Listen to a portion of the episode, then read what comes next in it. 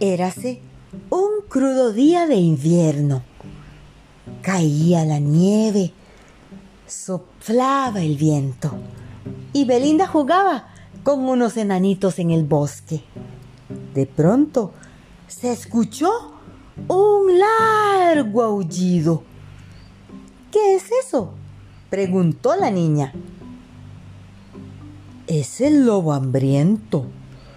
No debes salir porque te devoraría, le explicó el enano sabio. Al día siguiente volvió a escucharse el aullido del lobo y Belinda, apenada, pensó que todos eran injustos con la fiera. En un descuido de los enanos, salió de la casita y dejó sobre la nieve un cesto de comida.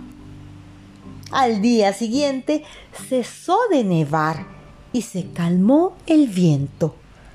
Salió la muchacha a dar un paseo y vio acercarse a un cordero blanco precioso. Hola, hola, dijo la niña. ¿Quieres venir conmigo?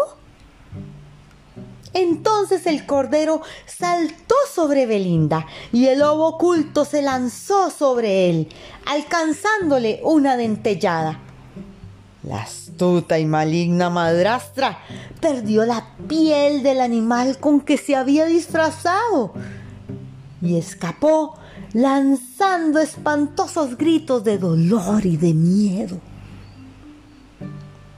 Solo entonces el lobo se volvió al monte y Belinda sintió su corazón estremecido de gozo, más que por haberse salvado, por haber ganado un amigo.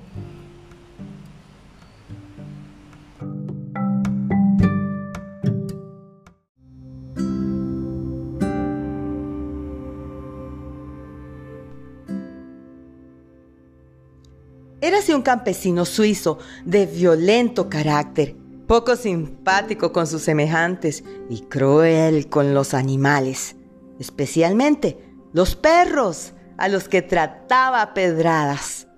Un día de invierno tuvo que aventurarse en las montañas nevadas para ir a recoger la herencia de un pariente, pero se perdió en el camino.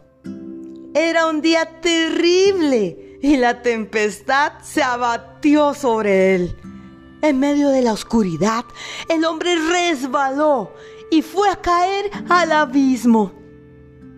Entonces llamó a gritos pidiendo auxilio, pero nadie llegaba en su socorro. Tenía una pierna rota y no podía salir de allí por sus propios medios. Dios mío, voy a morir congelado, se dijo. Y de pronto, cuando estaba a punto de perder el conocimiento, sintió un aliento cálido en su cara. Un hermoso perrazo le estaba dando calor con inteligencia casi humana. Llevaba una manta en el lomo y un barrilito de alcohol sujeto al cuello. El campesino se apresuró a tomar un buen trago y a envolverse en la manta. Después se tendió sobre la espalda del animal que trabajosamente le llevó hasta el lugar habitado, salvándole la vida. ¿Sabéis, amiguitos, qué hizo el campesino con su herencia? Pues fundar un hogar para perros, como el que le había salvado llamado San Bernardo. Se dice que aquellos animales salvaron muchas vidas en los inviernos y que adoraban a su dueño.